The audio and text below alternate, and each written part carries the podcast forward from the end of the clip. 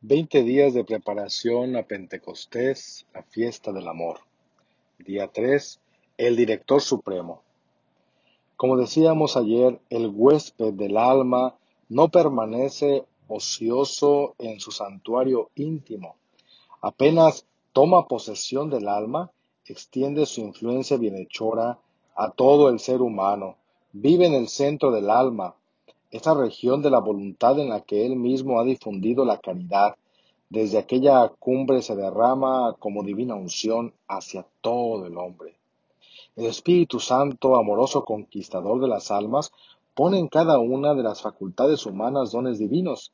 En la inteligencia, por ejemplo, la facultad suprema del espíritu de la que irradia la luz y el orden en todo el ser humano, infunde los dones de la sabiduría, de entendimiento, de consejo y de ciencia.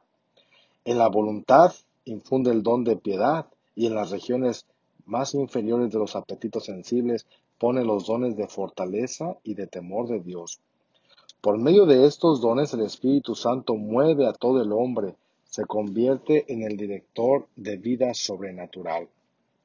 Y es que si el hombre tuviera que realizar una obra de perfeccionamiento moral adecuada a su naturaleza, bastaría la razón humana para realizarla. Pero la obra que ha de realizarse en el hombre es divina. Lo hemos dicho ya, la reproducción de Jesús, de otro Cristo.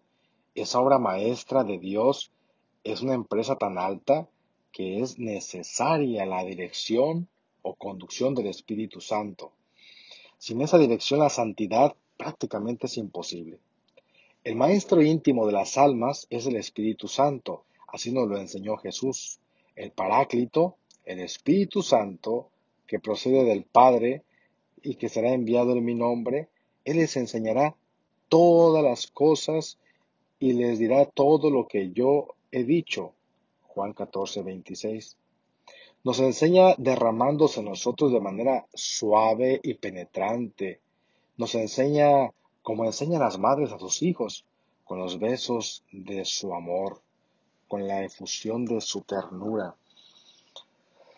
Pero la dirección del Espíritu Santo no es solamente de luz, es ante todo de acción. Esta función de mover nuestras facultades todas resume la dirección y la obra del Espíritu Santo en nosotros. La Iglesia en la secuencia de la misa de Pentecostés expresa lo que hace el Espíritu Santo en las almas. Lava lo sucio, suaviza lo duro, calienta lo frío, rectifica lo que se ha desviado. Y en el himno Beni Creator añade que el Divino Espíritu enciende la luz en las almas, infunde el amor en los corazones y comunica a todo el ser del hombre maravilla, fortaleza. Los siete dones son capaces de trabajar en nuestras facultades aptas para recibir la moción del Espíritu. El influjo celestial de este dulce huésped de nuestras almas se llama inspiración. Así es el alma del justo, cuando el Espíritu Santo la posee plenamente, logra y va armonizando por medio de sus dones todas las facultades, cada una de ellas como las cuerdas de una lira, de un instrumento, van dando su propio sonido y se van afinando cuando sopla ese viento suave del Espíritu Santo. Bajo ese impulso, la inteligencia se ilumina, la voluntad da el sonido de la piedad y del amor, y aún la parte interior del alma, bajo el influjo de la fortaleza y del temor filial, forman ese acorde divino con las notas celestiales de las facultades superiores.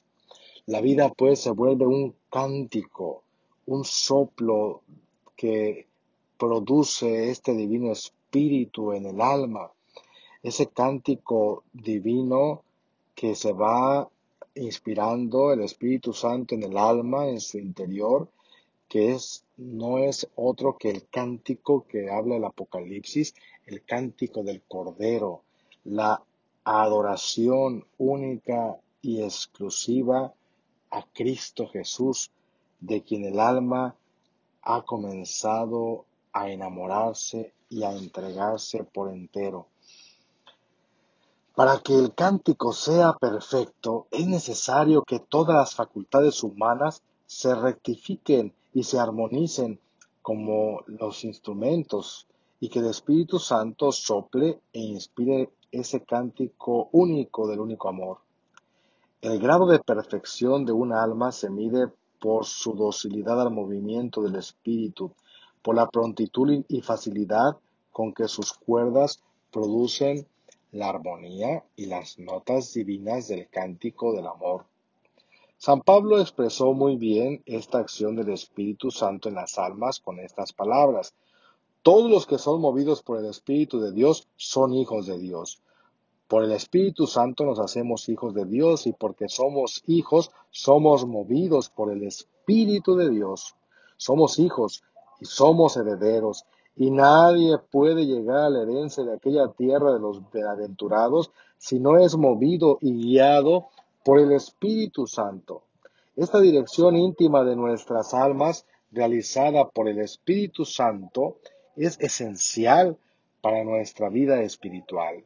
Por ello, hermanos, pidámosle al Espíritu Santo que sea el director supremo de nuestra alma y que así como un director de orquesta en donde cada uno tiene su propio instrumento, no puede tocar en armonía y en conjunto si primero no afina su instrumento y segundo, si no se deja guiar por un director de esa orquesta.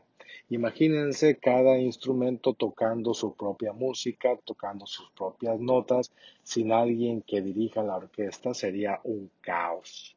Así el Espíritu Santo, el gran director supremo, va moviendo las facultades internas en nosotros para armonizarlas, para lograr que se afinen, que se entonen y proclamar este único canto de armonía, de adoración y de culto a Dios.